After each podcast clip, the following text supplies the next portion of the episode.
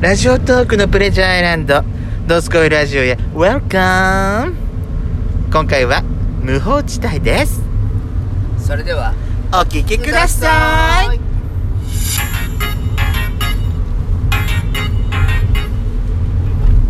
よしことペソコのドスコイラジオ、皆さおんはようございます。こんにちはこんばんぱんこの番組はソーシャルディスタンスを保ちながらヤシコとペソコの2人でお送りしておりますなお今回はドライブ中の収録のためロードノイズが入りますがご了承くださいねえねえはい私ねえあのあのほら私ディズニーランド好きじゃないはいよ、えでえはいあのー最近ねあのーなんか最近っていうか今年ディズニーのね、はいその季節ごとのベストの最新版が出てんのよへえで春版と夏版まで今のところ出てるんですけどももうこ今年度ってこと今年に入ってってこと今年へに入ってえで、でうんその例えばほら春だったらイースターとかはねあうんこれまでその春の季節にやってたイベントとかさうん夏だったらその水ぶっかけ祭りとかさそういうことあったわけようんはいはい夏に夏のイベントね夏らしいイベントはいで私そこでさ多分初めて聞いたんだと思うんだけどズートピアあるじゃないうん知ってる見たことないだろうけどずずえあの映画でしょそうそうそうそう見に行ったじゃん一緒にあやっちゃんとあそっかやっちゃん行ったか行ったんだやっちゃなんんとかひどい今ごめんなさいごめんなさい やっちゃんだってなんかポカーンとしてたからあれ生まれて違うでしょちょっと穴行きでしょそうだったおおおおおの方よわわかるわかるそうそうそうであのー、ズートピアまあそのなんつうのそのメインイベントとしてやったわけじゃないんだけどはいその夏のねその夏の日中にそのパレードで水を水をずぶ濡れパレードっていうのをやった時があって、うんうんその音源私多分初めて聞いたのようんで昔はさ昔は結構うんはい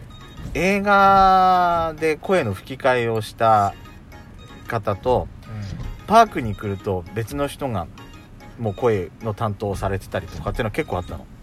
あの「リトル・マーメイド」の森久美森久美かみ森久美さんでさえ初期の頃はねパークの声はしてなかったのよ最近でこそ少しやるようになってんだけど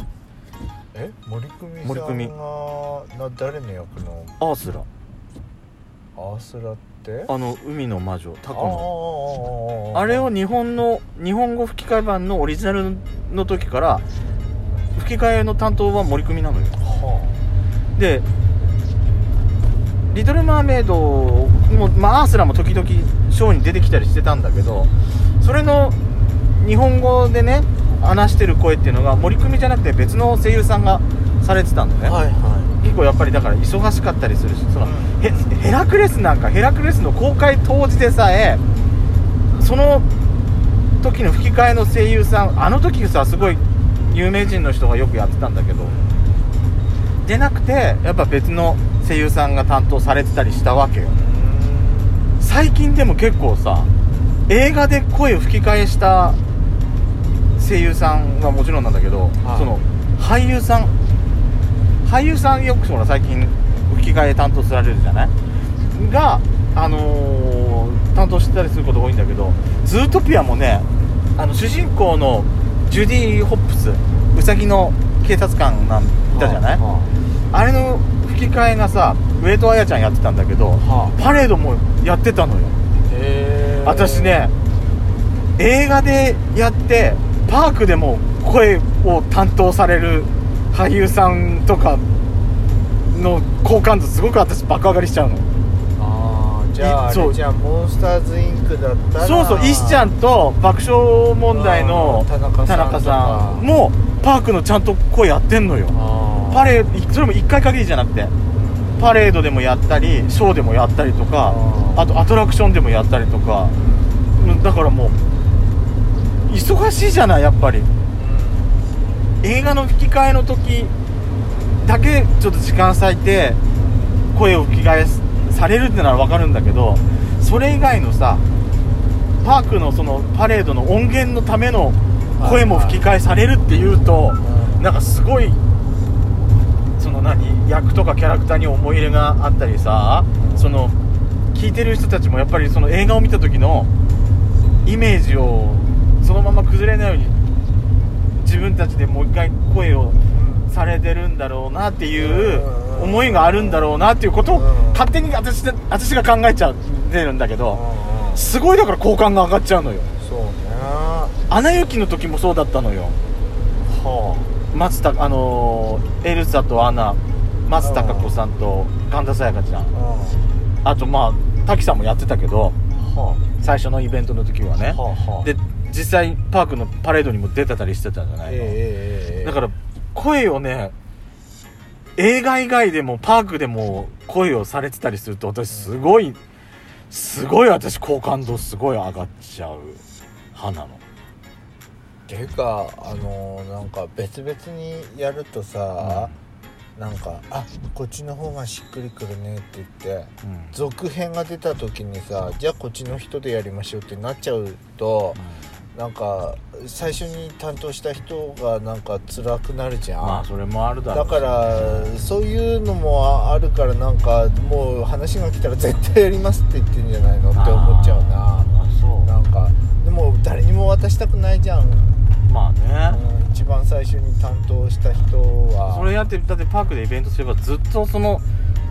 定期的に来たりするからねあ例えばほらエレクトリカルパレードなんかはーやさっぱりこの俳優さんよりも今使ってる俳優さんの方がパレードで使ってる俳優さんの方がとってもよく合ってるって言われちゃでっもたやらっさぱりね聞いてる方からはすればやっぱり一番最初のファーストインパクトファーストコンタクトっていうかファーストインプレッションか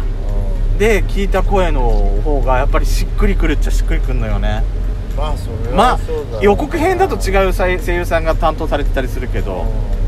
それがさあのー実際映画見たらやっぱこっちのイメージの方が強いとか歌歌のシーンとかあったりするとやっぱりそっちの方がさイメージがそっちの方が固まったりすることもあるからわかるうん今さちょっと残念なさ何やつがあってさはいはいあのほら続編でセカンドシーズンとかでよく声アがニメ変わっちゃったがりねねアニメが、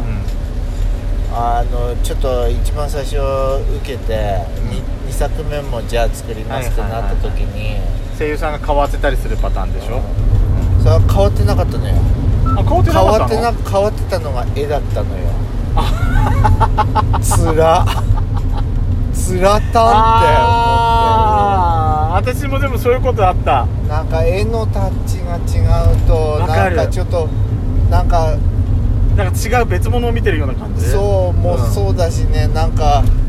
あのうまくストーリーに入っていけなくて今ちょっと辛いのが一つあんのよね魔法科高校の優等生ってやつあなあんなだんかけどあある魔法科高校の劣等生なうんら、あすごい今シリーズですあるんだけど、うんその優等生っていう今度はね、うんお兄さんが最初は主人公だったんだけど、うん優等生の方の妹の視点で見る、うんこの作品うんだからスピンオフっていうか作品別視点っていうことなんでしょそうそうそうそううんそそれでう、んそのだからなのかわかんないけど、うそのそのタッチがちょっと微妙に違うの違うよのなんか前のたちの方が良かったってことあああそういうことはあるだろう辛いねの私もだってあるよ昔さあ、うんあのーセーバーマリオネット J って覚はえいてはいるはいはいあのーめぐちゃんが主うん主役っていうわかかるまあわか主る役はまあ別だったけどはいあれがさ J2X で続編出た時さうんは顔全然変わってなかったああーそれは見てないから顔が全然違ったのよ続編がうーんだから私さ J の時は結構見てたんだけど J2X ねほぼほぼ見た覚えがないのよだからねだからね絵って大切なのまあうん声やる人も大切だけど、だからねだからこそ「ドラえもん」ってすごいなと思って絵だってちょっとずつ変わってるし、あの声優さんだってね変わったしね主要メンバーかなり変わったじゃ変ないわった変わったそれでもこうやって愛されて見てるっていうのはでもほら声優さんが変わって昔とイメージが違うとかってあるじゃなあるあるいよくあるじゃなあいるでうちの母親なんか特にそうなんよやっぱ大山信代さんの「ドラえもん」がやっぱりイメージがあるから最近の声の「ドラえもん」はなんか「ドラえもん」っぽくないとかってやっぱり言うんだけどでもさだってやっぱり声優さんも長くやってるとやっぱりどうしてもその年齢には勝てないところがあるじゃないそうだよあるし声優さんが変わってそれが始まってそれをその新しい声で見て育ったちっちゃい子供たちにとってはさ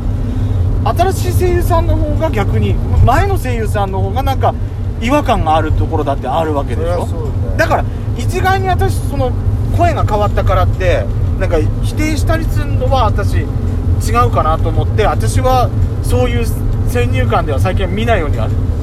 してんのそんなこと言ったら「クレヨンしんちゃん」だってねそうそうそう変わったけ変どわったじゃんでも全然違和感がなくないお父さんだってね変わったよね、うんクレヨンしんちゃんのお父さん、そうそうそうそうあのー、森川さんになったでしょササザエさんだってザエさんもそううん主要なだけど全然違和感なくなっ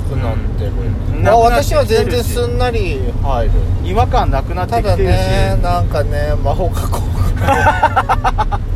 どうちしょてっもとそ違こ和はね感がねどうしてもまだ慣れてないっていうかまあどうしてもそういうところは、ね、始まったばっかりだからさあるのでしょうがないけどね、はい、ということで「どすこいラジオ」では皆さんからの「いいね」と質問をお待ちしておりますペソドコぼちラジの方のソロラジオもよろしくお願いしますそれでは最後にご挨拶 See you again!